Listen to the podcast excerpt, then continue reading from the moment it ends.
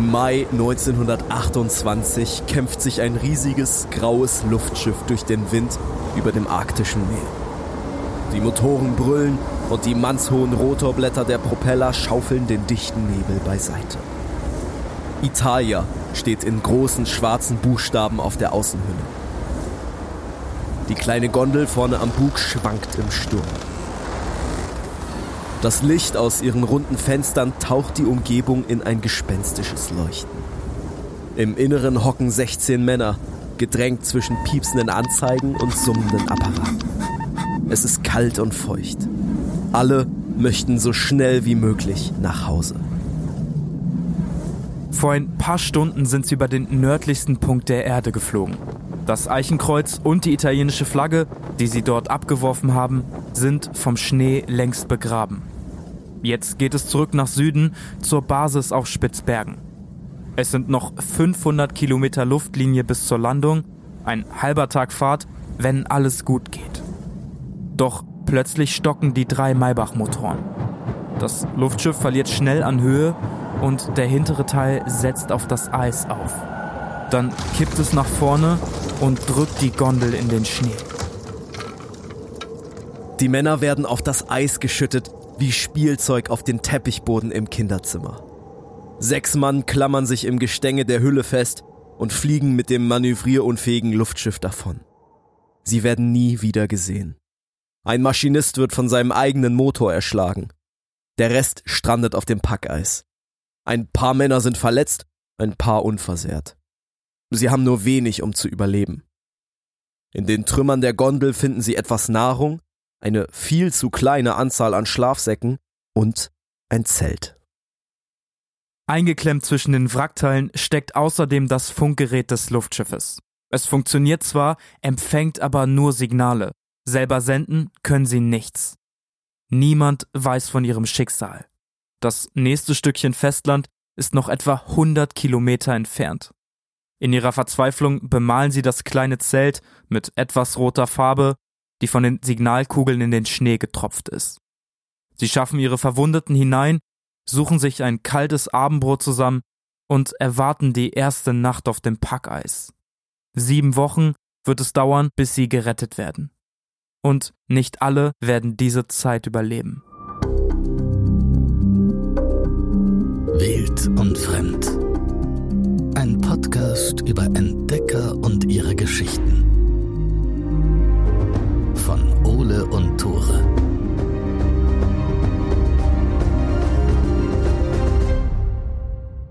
Moin, herzlich willkommen zurück zu Wild und Fremd, der Star-Podcast auf einer kleinen Gartenparty.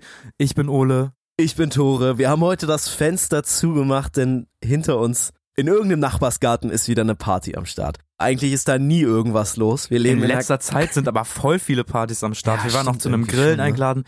Tore und ich wohnen, wenn man ehrlich ist, in einer kleinen Rentnerhut. Hier geht normalerweise nicht Normalerweise so viel. ist hier nicht so viel am Start. Aber sieht's aus wie so eine Hochzeitsparty ja, oder so. irgendwie auf sehr, jeden sehr Fall. wild. So Love steht da und da werden Fotos gemacht. Es hat eine Band gespielt um 17 Uhr griechischer Wein. Entschuldigung, da habe ich noch gar keinen Wein getrunken. Ja, wenn man um 10 anfängt mit Trinken, Ja, kein Wunder. Vielleicht, vielleicht. Dann wir hoffen auch dabei. Also jetzt höre ich auch gerade nichts mehr. Vielleicht fangen die gleich nochmal an. Wir hoffen, man hört es nicht auf der Genau. Aufnahme. Bisschen griechischer Wein im Hintergrund.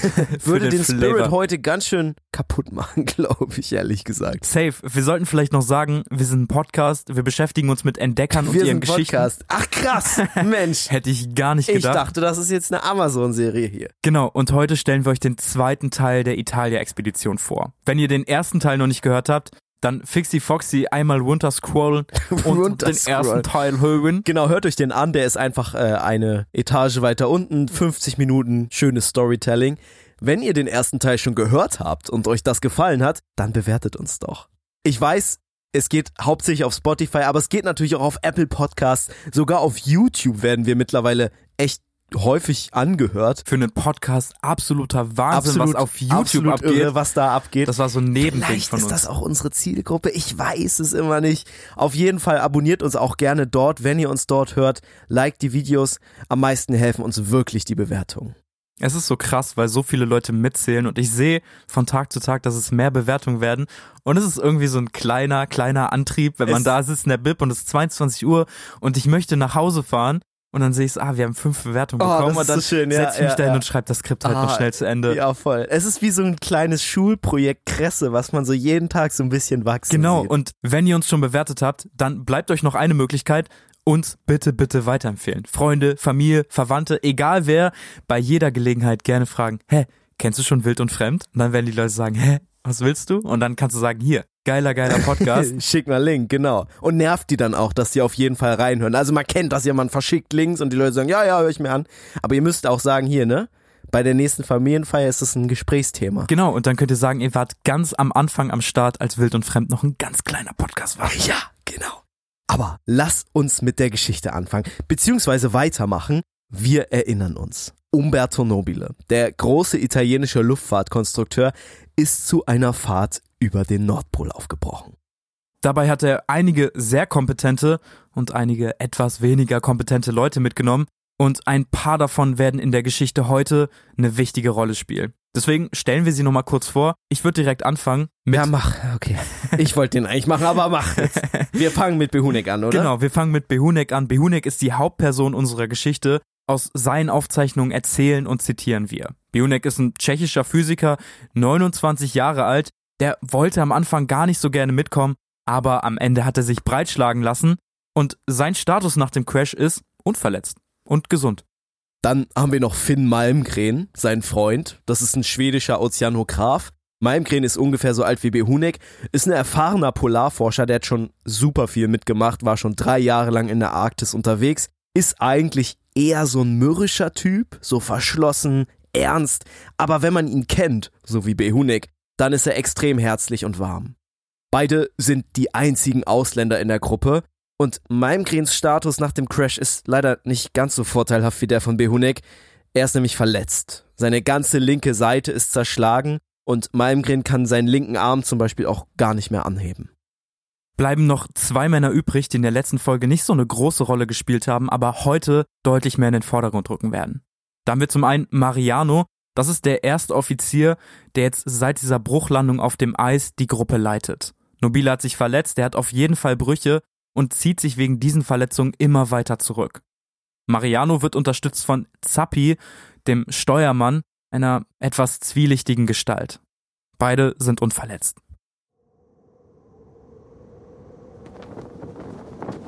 Die erste Nacht im Zelt ist schrecklich.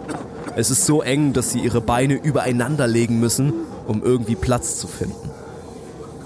Mariano, der erste Offizier, teilt eine Ration Pemmican aus den abgestürzten Konservendosen zum Abendbrot aus. Die graugelben Brocken sind gefroren und zäh im Mund. Niemand bekommt mehr als ein paar Bissen davon hinunter.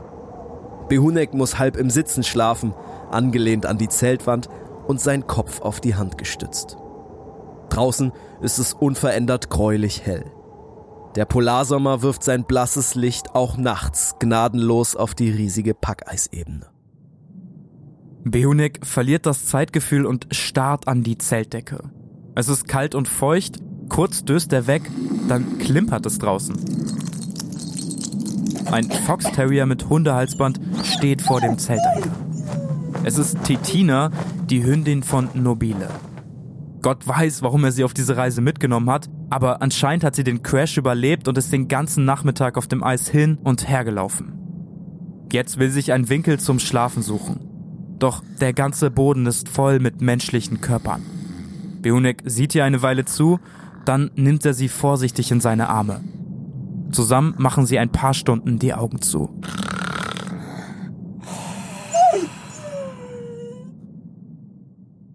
Die schneidende Stimme von Mariano weckt die beiden unsanft.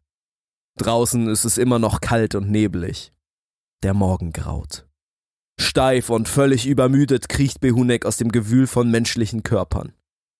Malmgren sitzt in einer Ecke des Zeltes und grinst ihn mit verzerrtem Gesicht an. Er hockt noch genauso da wie am Abend zuvor. Wahrscheinlich hat er die ganze Nacht vor Schmerzen nicht schlafen können. Sein linker Arm sieht schlimm aus. Er baumelt an seiner Schulter, so als ob er schon nicht mehr zu ihm gehören würde. Die Männer, die noch laufen können, durchsuchen jetzt die Wrackteile der Gondel nach irgendwas Verwertbarem. Bionek findet ein Handtuch, mit dem er Malmgrems Arm zumindest behelfsmäßig in eine Schlinge legen kann. Auf dem Eis liegen auch die gesamten meteorologischen Apparate der Gondel überall verstreut. Der Thermograph arbeitet sogar noch und schreibt unaufhörlich seine Kurven auf das Papier im Schnee. Nur einer sucht nicht mit. Biaggi, der Funker, der sitzt schon wieder an seinen Geräten zwischen den Bleiakkus im Schnee und dreht an den Reglern. Die Antennen sind immer nach Süden gerichtet. In denen stecken jetzt alle Hoffnung.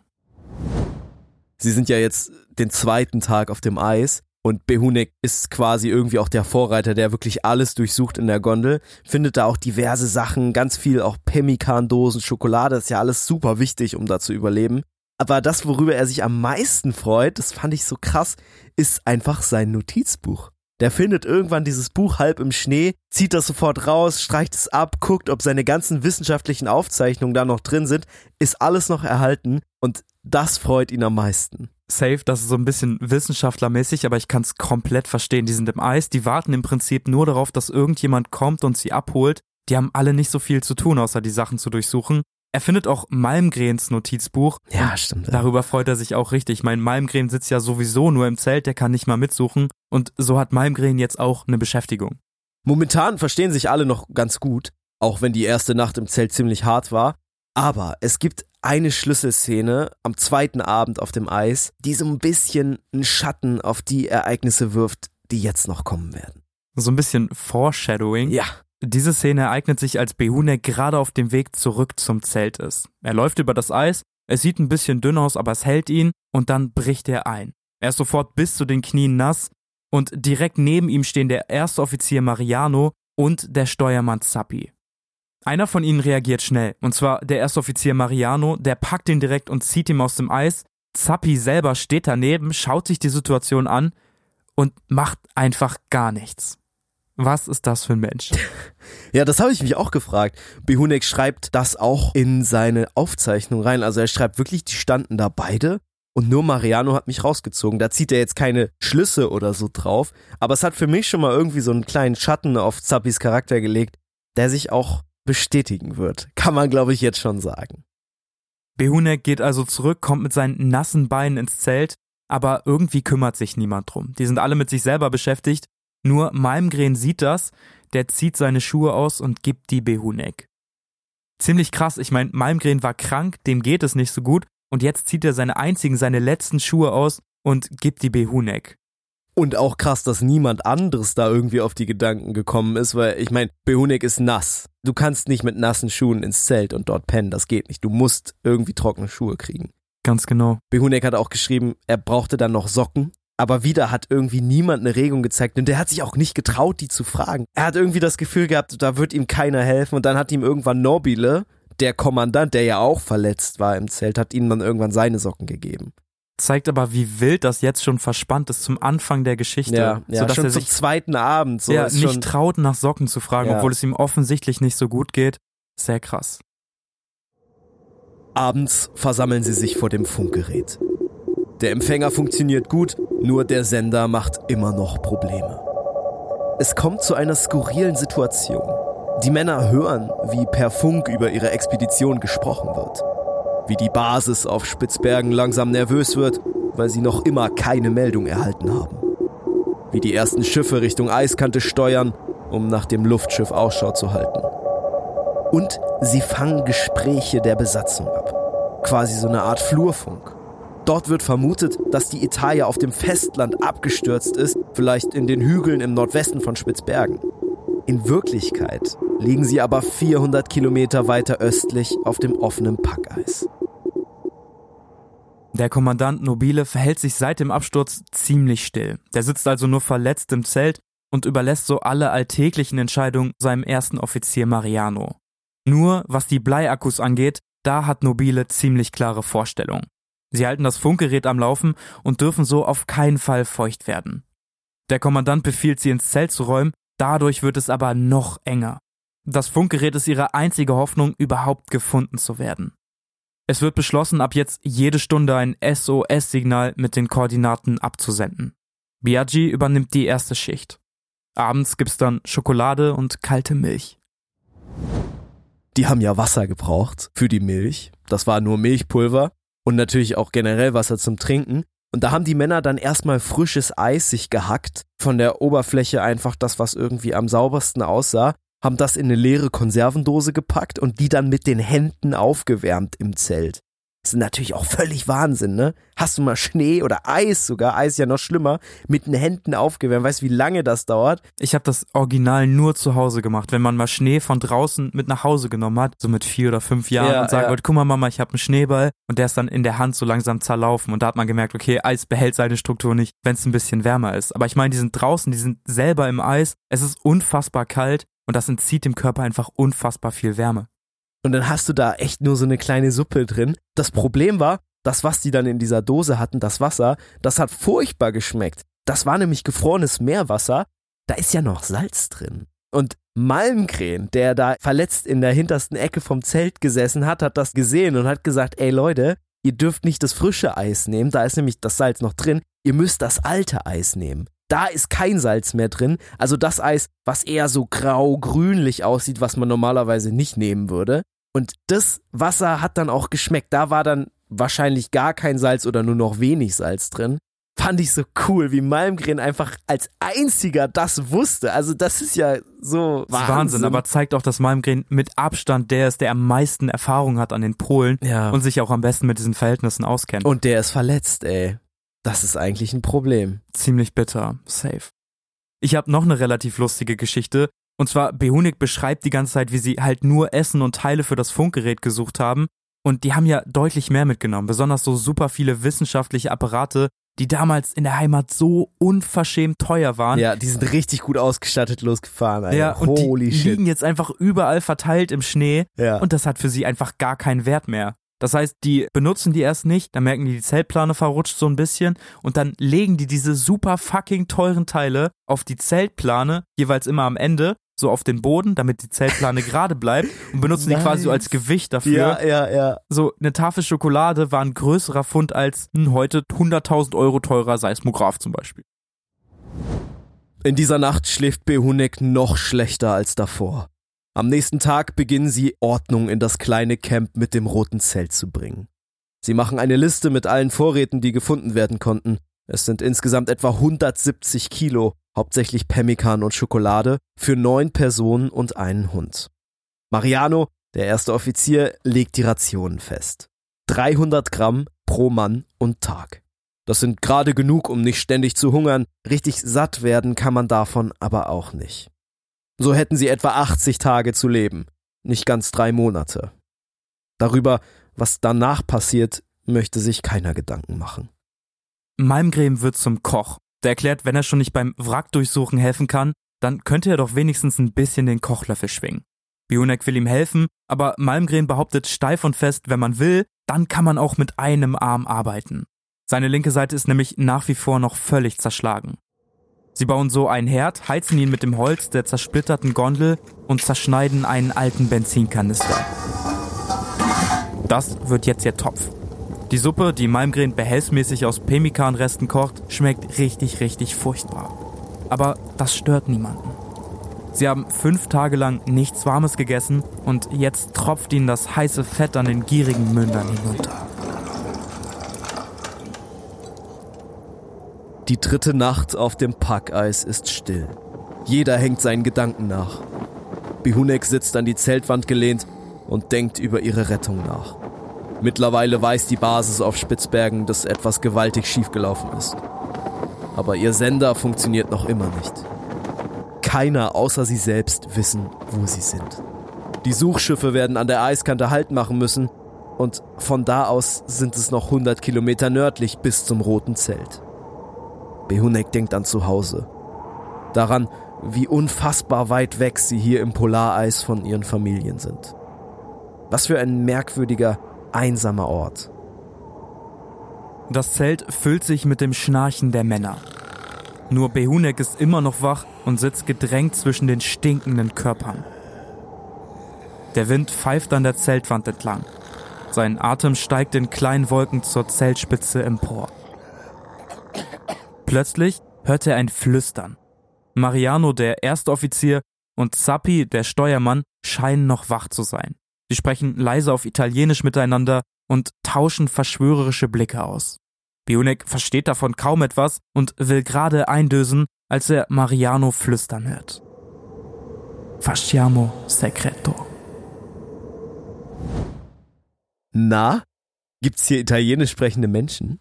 Wenn ja, dann habt ihr jetzt allen anderen fünf Sekunden Story voraus, weil dann wisst ihr, was das bedeutet und dann wisst ihr auch, warum Behunek bei diesen beiden Worten auf einmal wieder wach wie ein Schießhund. Wie ein Schießhund. Ja, er passt auf jeden Fall wieder auf wie ein Schießhund. Diese Worte bedeuten nämlich etwas ziemlich Interessantes, Schrägstrich Fragwürdiges. Ich will die auf jeden Fall nicht auf eine Expedition hören. Nee, Tore und ich sind beides keine Italiener, überraschenderweise. Deswegen, auch wenn wir manchmal dafür gehalten werden. Zumindest du. Nee, nee. Also wenn, ist Tore eher der Italiener von uns. Du hast aber dunklere Haut als ich. Ja, aber dafür kurze Haare. Ja, aber das hat doch kein. Für alle anderen. Fasciamo segreto heißt, verheimlichen wir es. Und das ist das, was man in dieser Situation überhaupt nicht hören möchte. Zwei Leute, die also irgendwas geheim planen, das kann auf jeden Fall nichts Gutes bedeuten. Und sofort geht bei Behunek das Kopfkarussell an. Worum handelte es sich? Was sollte verheimlicht werden? Ich stand mit den beiden Offizieren nicht so, dass ich mich zu einer Frage berechtigt gefühlt hätte. Außerdem widerstrebte es mir natürlich den Eindruck zu erwecken, als hätte ich ihre Unterhaltung absichtlich belauscht. So zerbrach ich mir während der ganzen Nacht den Kopf. Wahrscheinlich waren wir viel nördlicher abgestürzt, als uns bisher bekannt war. Bald wird klar, was Mariano und Zappi verheimlichen wollen. Und es ist etwas viel Schlimmeres als das, was Behunek in dieser Situation ahnt.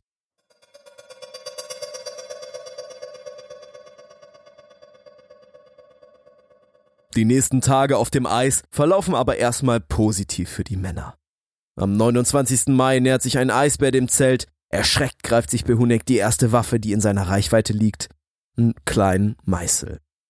Der Rest bewaffnet sich mit Messern und Äxten. Malmgren, für seine Verletzung überraschend flink, schnappt sich die einzige Schusswaffe der Gruppe, einen alten Revolver. Damit verschanzt er sich hinter einem Eisblock und visiert den Bären an.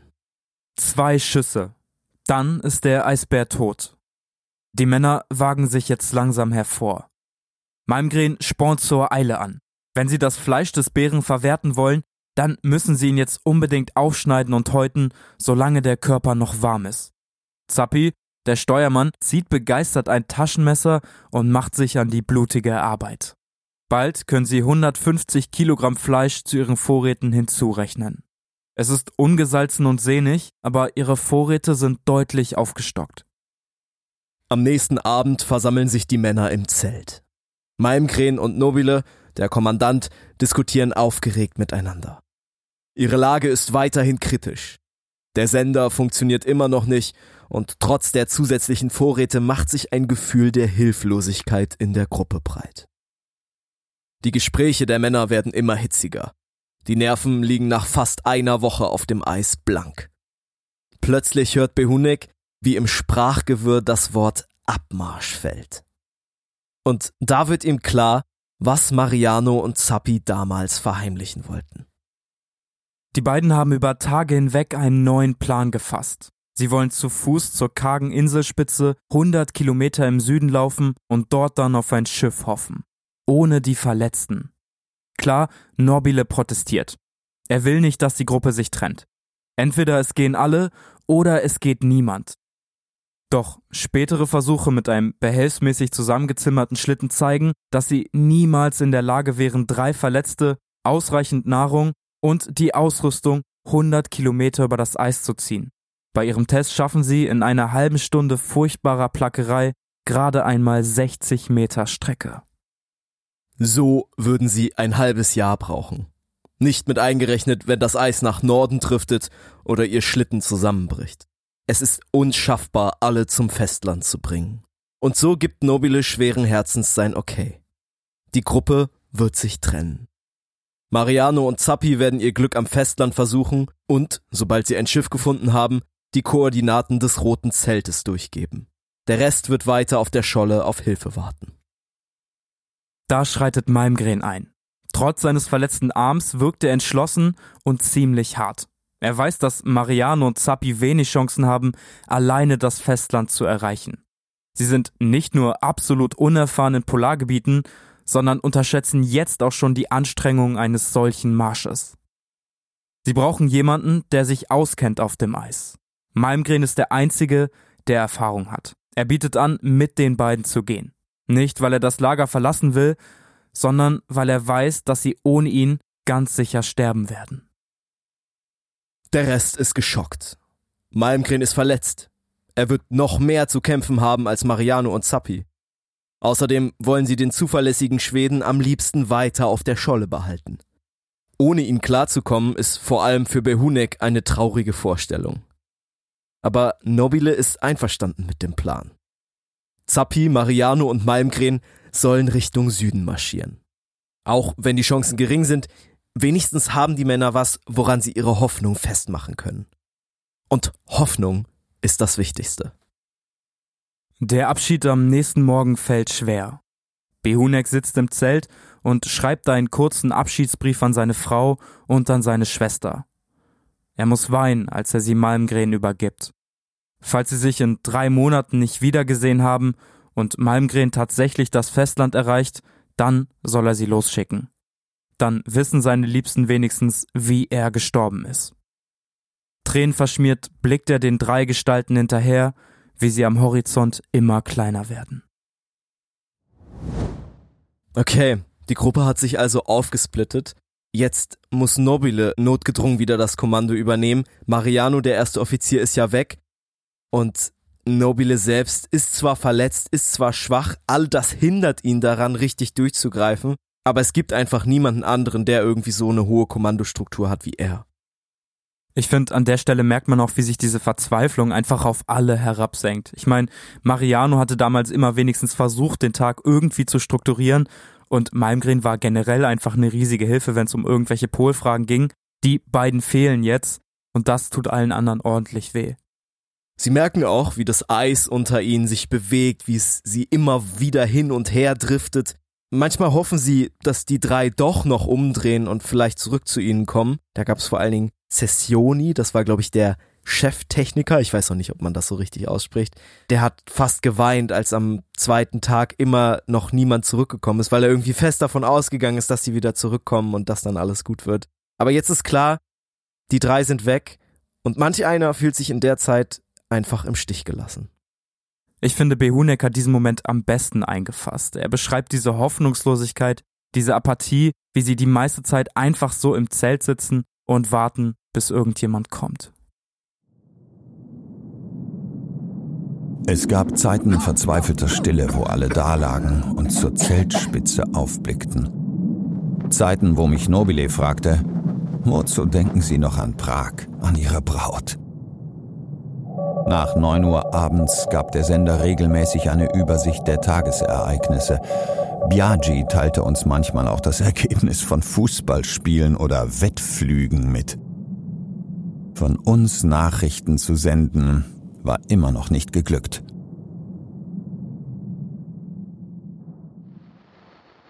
Am 3. Juni dreht ein junger Russe an seinem selbstgebastelten Funkgerät herum.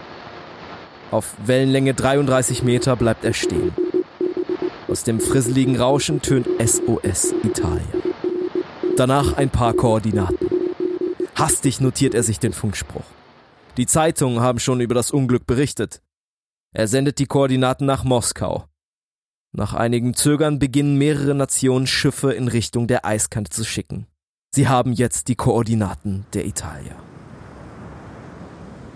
Doch das Eis ist zu dick. Flugzeuge starten von den Schiffen und suchen die weiße Fläche ab. Ein paar Tage später wird tatsächlich das rote Zelt gesichtet.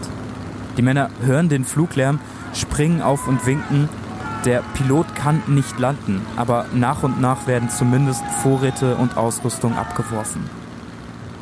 Und ein russischer Eisbrecher, die neueste Generation, macht sich Richtung Packeiskante auf. Die Rettung verläuft dann ziemlich chaotisch. Die Männer bekommen natürlich mit, dass die Flugzeuge nicht landen können. Irgendwann schafft es dann auch ein Pilot zu landen. Der kommt dann aber nicht mehr weg, weil irgendwas kaputt gegangen ist. Aber das ist nicht weiter schlimm. Es macht sich erstmal unendliche Erleichterung breit. Nobile, auch diesen Kontakt zu haben, ne? Du, Ja, zu und zu wissen, so wissen- jetzt sind alle, jetzt wir, die Leute wissen, wo wir sind. Und wenn du da irgendwie fünf Flugzeuge von fünf verschiedenen Nationen siehst, also Norwegen hat sich beteiligt, Russland hat sich beteiligt, Italien hat sich beteiligt, also es haben sich echt viele verschiedene Länder beteiligt, wenn du weißt, so, okay, jetzt alle da, um mich zu retten, das ist schon gut. genau, es ist so eine internationale Rettungsaktion geworden. Und ich glaube, dann hat man ganz gutes Vertrauen, dass man wirklich wegkommt. Die ersten, die wegkommen, sind Nobile und seine Hündin Titina. Die werden als erstes ausgeflogen. Danach bricht der russische Eisbrecher, die Krasin, durch das Packeis und nimmt die restliche Mannschaft auf. Und tatsächlich nehmen sie alle mehr oder weniger gesund auf. Klar, Sessioni ist immer noch verletzt, Behunek ist etwas unterkühlt und natürlich sind alle furchtbar abgemagert, aber sie sind wohl auf. Langsam fährt die Krassin mit den Geretteten an Bord wieder nach Süden. Stellt sich die Frage, was ist mit Mariano, was ist mit Zappi und was ist mit Malmgren? Die sind ja alle drei vorher losgegangen, wollten das Festland erreichen und Behunek trifft Mariano und Zappi auf dem Schiff wieder. Mariano ist nicht ansprechbar, starrt nur vor sich hin und auch Zappi wirkt ziemlich merkwürdig. Und von Malmgren, von dem fehlt jede Spur. Wir müssen euch noch erzählen, was mit den drei passiert ist. Jetzt kommt der tragischste Teil der Geschichte. Die Reise von Mariano, Zappi und Malmgren.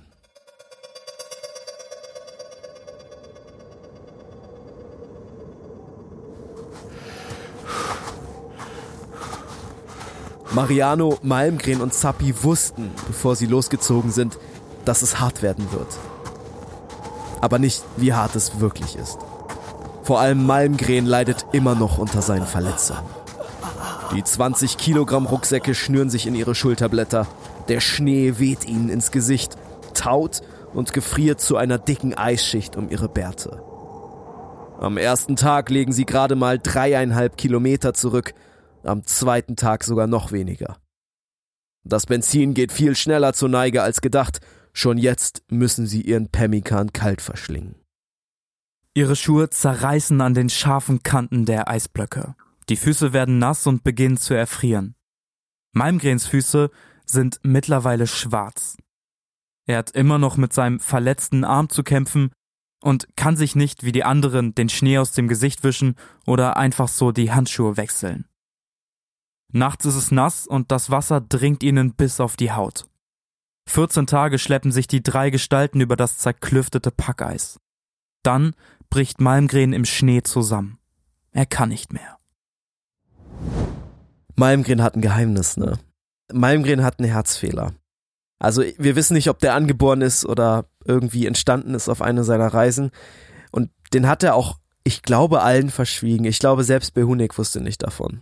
Genau, Herzfehler heißt in dem Fall, ich glaube, wir haben es unter Herzschwäche schon mal erwähnt. Ja. Erinnere mich da an eine bestimmte Folge aus der Die Vergangenheit. Belgica-Expedition. Yes. Ich will mal sagen, liebe Grüße, aber ich, ihr hört rein, die Belgica-Expedition. Äh, ja, und Danko, ähm, Genau. der dabei auch Safe heißt im Prinzip, wenn du in solche Situationen kommst, wo du um dein Überleben kämpfst, wo dein Adrenalin ansteigt, wo du weißt, jetzt musst du einfach 100% geben, sonst verlierst du hier, da bekommst du einfach richtig dicke Probleme. Und das ist genau das, was Malmgren jetzt als nächstes passiert. Normalerweise stehen ja auch Untersuchungen an vorher. Normalerweise wird geguckt, Ja, ich verstehe auch nicht, gut? warum, also es, die wurden nicht untersucht. Zumindest Behunek und Malmgren wurden vorher nicht ärztlich untersucht. Und das hätte man sofort festgestellt, so ein Herzfehler. Ja, ja, vor allen Dingen, ich weiß nicht, ob das daran lag, dass sie gesagt haben, hey, wir fliegen im Zeppelin, da wird es schon alles klar gehen, oder ob die ganze Organisation einfach so undurchsichtig ich glaub, war, es dass war es die Orga. untergegangen ist. Und Nobile wollte ja auch unbedingt, dass Behunek und Malmgren mitkommen. Ja, Und hat sich wahrscheinlich gedacht, naja, wenn die jetzt irgendwas finden, dann konnten die ja nicht mitkommen. dann gibt's Probleme. Also, genau. was wir nicht sehen, das ist auch nicht da. Das ist natürlich jetzt ein Problem. Malmgren kann also nicht mehr weiter, liegt im Schnee und sagt ganz tapfer zu Mariano und Zappi, hey, lasst mich hier liegen, bringt euch in Sicherheit. Ich bleibe hier, ich kann nicht mehr weiter. Es ist so ein bisschen die Frage, was er genau damit gemeint hat. Mit bringt euch in Sicherheit. Wohin es sollen gibt, genau, sie gehen? es gibt im Grunde genommen drei Optionen, aus denen die beiden anderen jetzt wählen können.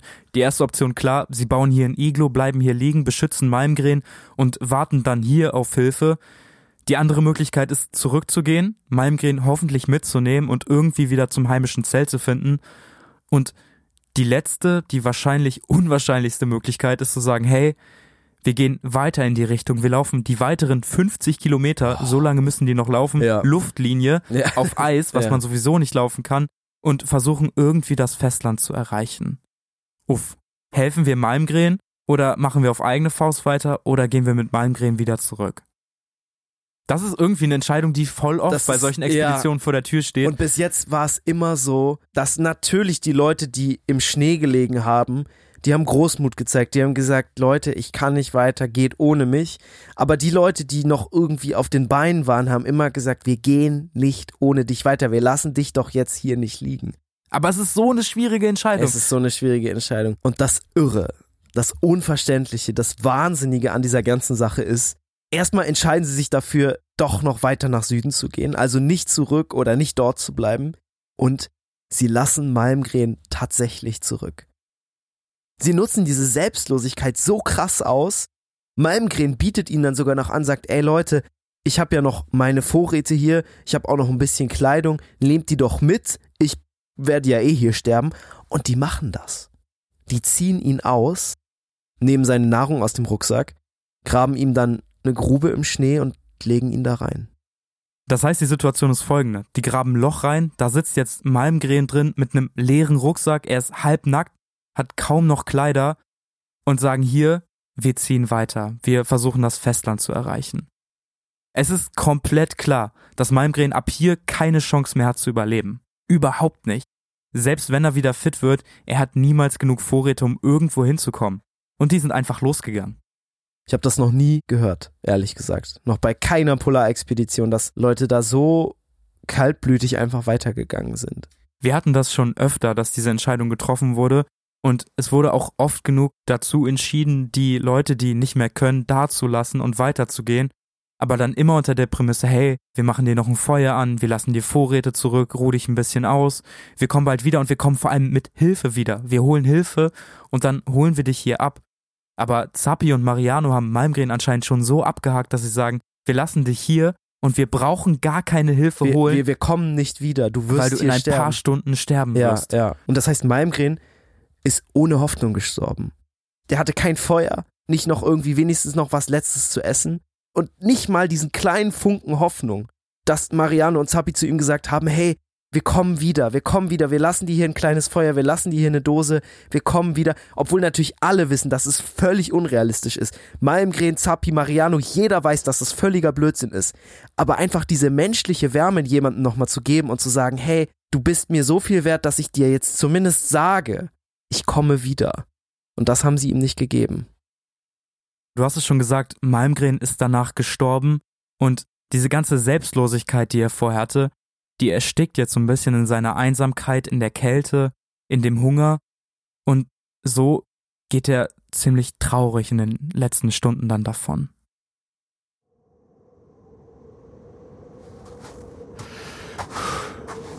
Mariano und Zappi schleppen sich also weiter durch den Schnee. Ihre Vorräte sind fast verbraucht. Mariano ist schneeblind von der strahlenden Oberfläche der Presseishügel und muss von Zappi an der Hand geführt werden. Wie ein Kind. Er wird immer apathischer und überlässt Zappi seine Ration. Nach sieben Tagen sind sie nicht weiter als zehn Kilometer von Malmgrens Grab entfernt. Mariano bricht im Schnee zusammen. Der Drift hat ihre Scholle weiter vom Festland weggetrieben. Es ist unmöglich, jetzt noch zur Insel zu kommen. Und für den Rückweg sind sie zu schwach. Nahrung haben sie keine mehr. Mariano hat seit Tagen nichts mehr gegessen. Das Benzin ist leer. Sie haben nur noch eine nasse Decke und ein paar kaputte Stiefel. Diese Eisscholle wird das Ende ihrer verzweifelten Reise sein. Sie haben es einfach nicht geschafft. Vielleicht kann die andere Gruppe noch ein paar Wochen länger überleben, aber auch denen werden die Vorräte irgendwann ausgehen. Vielleicht wird man ihre Leichen finden, wahrscheinlich werden sie dann aber einfach vom Meer verschluckt werden. Verbittert und völlig erschöpft starrt Zappi auf das Eis. Das war's also. Die glorreiche Expedition, die Italien Ruhm und Anerkennung bringen sollte, die scheitert hier. Vielleicht wird nie jemand erfahren, dass sie tatsächlich den Nordpol überflogen haben. Da dröhnt es über ihren Köpfen. Mariano ist zu schwach, er kann nur leicht den Kopf drehen. Zappi hat noch genug Kraft, um aufzuspringen. Das Geräusch kommt langsam näher und da bricht ein schwarzes, T-förmiges Objekt aus den Wolken. Es ist ein Flugzeug. Zappi reißt die Hände hoch und winkt wie ein Verrückter. Der Pilot fängt an, über ihnen zu kreisen. Er hat sie bemerkt. Doch es gibt keinen sicheren Platz für eine Landung. Die Eisscholle ist gerade einmal acht Meter lang und nicht viel breiter. Das Flugzeug kreist immer noch über ihnen, dann fliegt es davon.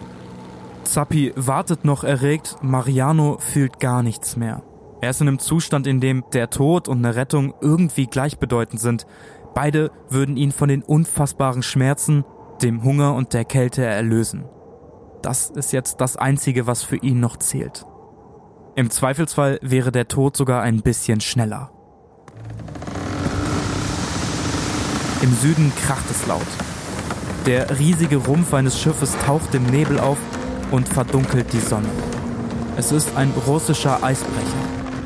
Langsam bahnt sich der Stahlkoloss seinen Weg durch das Packeis, bis er kurz vor den beiden zum Stehen kommt. Mariano muss in einer Trage hineingebracht werden. Zappi schafft es so.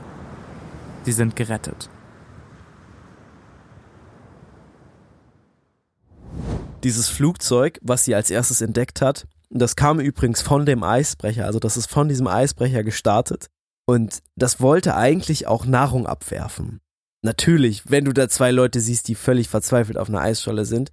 Der hat es nicht geschafft, weil es zu neblig war und die Eisscholle viel zu klein war und dann hätte der die wahrscheinlich höchstenteils ins Meer geworfen einfach. Aber es war wohl gut, dass er das nicht geschafft hatte, weil Mariano schon so abgehungert war. Behunek schreibt in seinem Bericht, Mariano hat wohl zwei Wochen lang nichts gegessen.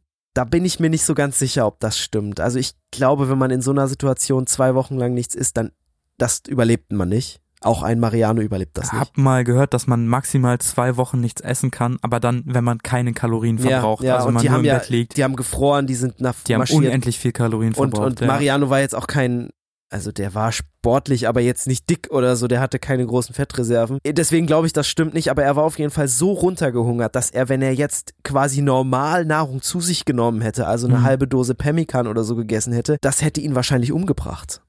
Hat das Flugzeug auf jeden Fall die richtige Entscheidung getroffen. Naja, das Flugzeug, ohne es zu ohne wissen. Es, Ja. Genau, ohne es zu wissen, hat das Flugzeug die richtige Entscheidung getroffen.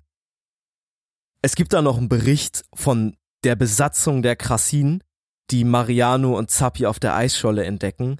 Und aus diesem Bericht geht ziemlich gut hervor, wie schlimm es vor allen Dingen um Mariano bestellt war, der wirklich in dieser Situation mitten zwischen Leben und Tod stand. Es war der 12. Juli früh am Morgen, der 43. Tag seit dem Aufbruch der drei. Mariano lag halb und halb kniete er in einer Vertiefung des Schnees. Seine Beine waren von den Knien bis zu den Knöcheln bloß. Er hatte nur Socken an. Er lag auf einem Stück durchnässter Decke und war mit einer kurzen Hose bekleidet. Die Hände waren ohne Handschuhe, mager und knöchern, die Haut vom Wind zerhackt.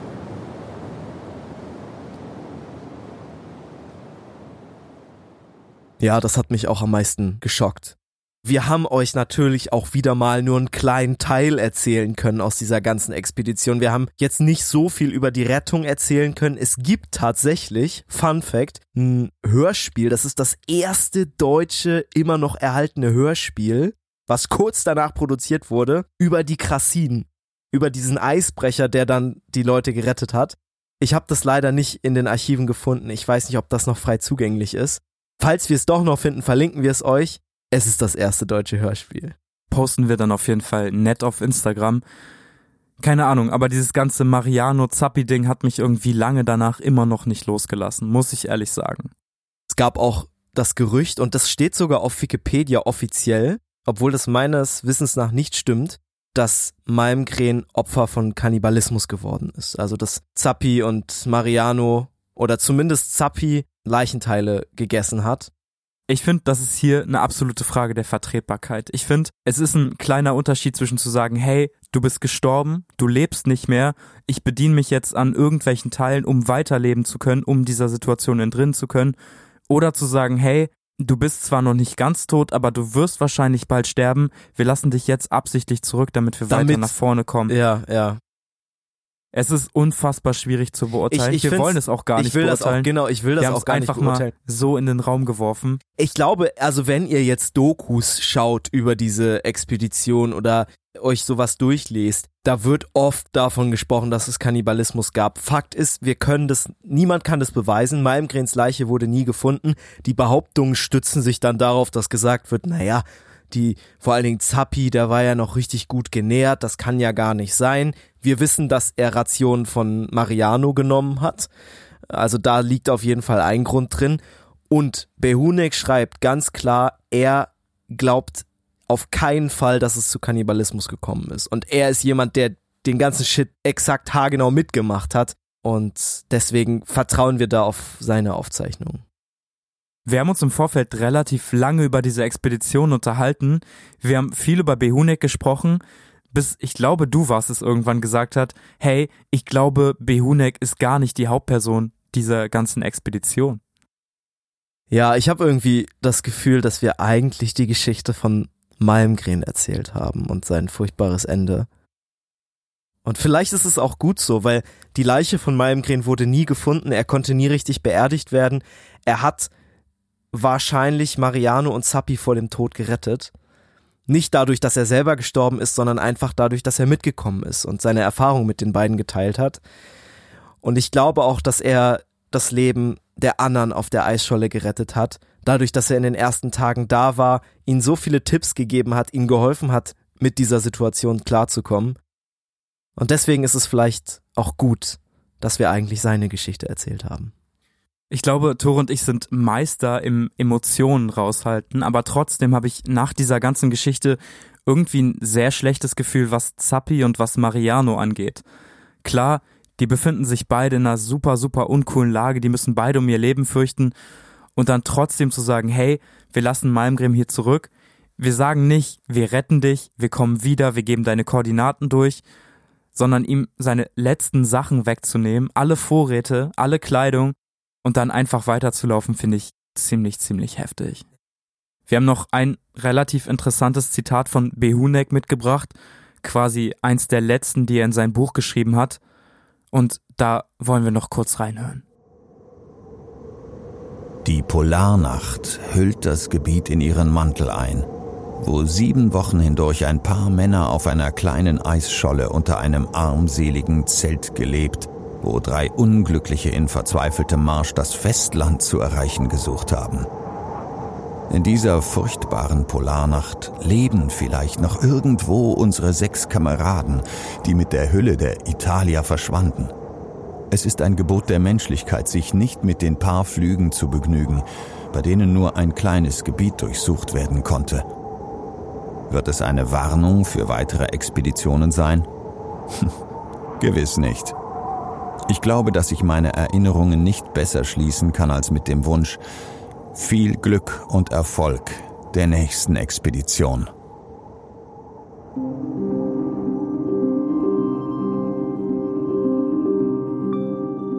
Das war's von uns. Ich hoffe, euch hat die Folge heute gefallen. Ich hoffe das auch. Wenn sie euch gefallen hat, ihr wisst, was ihr zu tun habt. Es sind nur zwei Klicks und sie machen uns sehr glücklich. Einmal auf die Sterne klicken, die Sterne anklicken und auf Abschicken drücken. Okay, sind es sind, drei Klicks. es sind drei Klicks. Es sind drei Klicks. Underrated, genau. Aber ihr wisst Bescheid. Schaut gerne auf Instagram vorbei, at wild und fremd. Alles zusammengeschrieben. kein Unzeichen. Geht es überhaupt bei Instagram? Es geht kein nicht. Unzeichen. Ich wollte es machen damals, als wir uns den Account eingerichtet Ach, haben, krass. aber es ging nicht. Genau, wild und fremd einfach zusammengeschrieben. Oder wenn ihr kein Instagram habt, schreibt uns gerne eine Mail.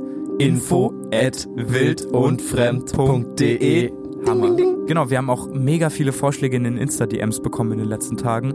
Richtig, richtig Vielen Dank Wahnsinn. an dieser Stelle auch. Wir, wir versuchen alle zu bearbeiten, also wir werden alle bearbeiten, wir recherchieren auch alles nach. Wir können natürlich nicht garantieren, dass zu jedem dann auch mal eine Folge rauskommt. Aber ist das nicht ein Hammer? Wir sind noch so klein, dass wir auf alle DMs antworten können. Das Nutzt es aus. Nutzt es aus, Kinder. Schreibt uns. Super, super gerne. Dann hören wir uns nächste Woche wieder mit einer Short Story über wie es weitergeht bei uns. Genau. Vielleicht habt ihr auf Instagram schon unsere kleine Abstimmung gesehen. Wir werden komplett darauf eingehen. Wir haben ganz viel Feedback dazu bekommen. Das alles kommt nächste Woche. Wir freuen uns drauf. Bis dahin. Tschüss. Macht's gut.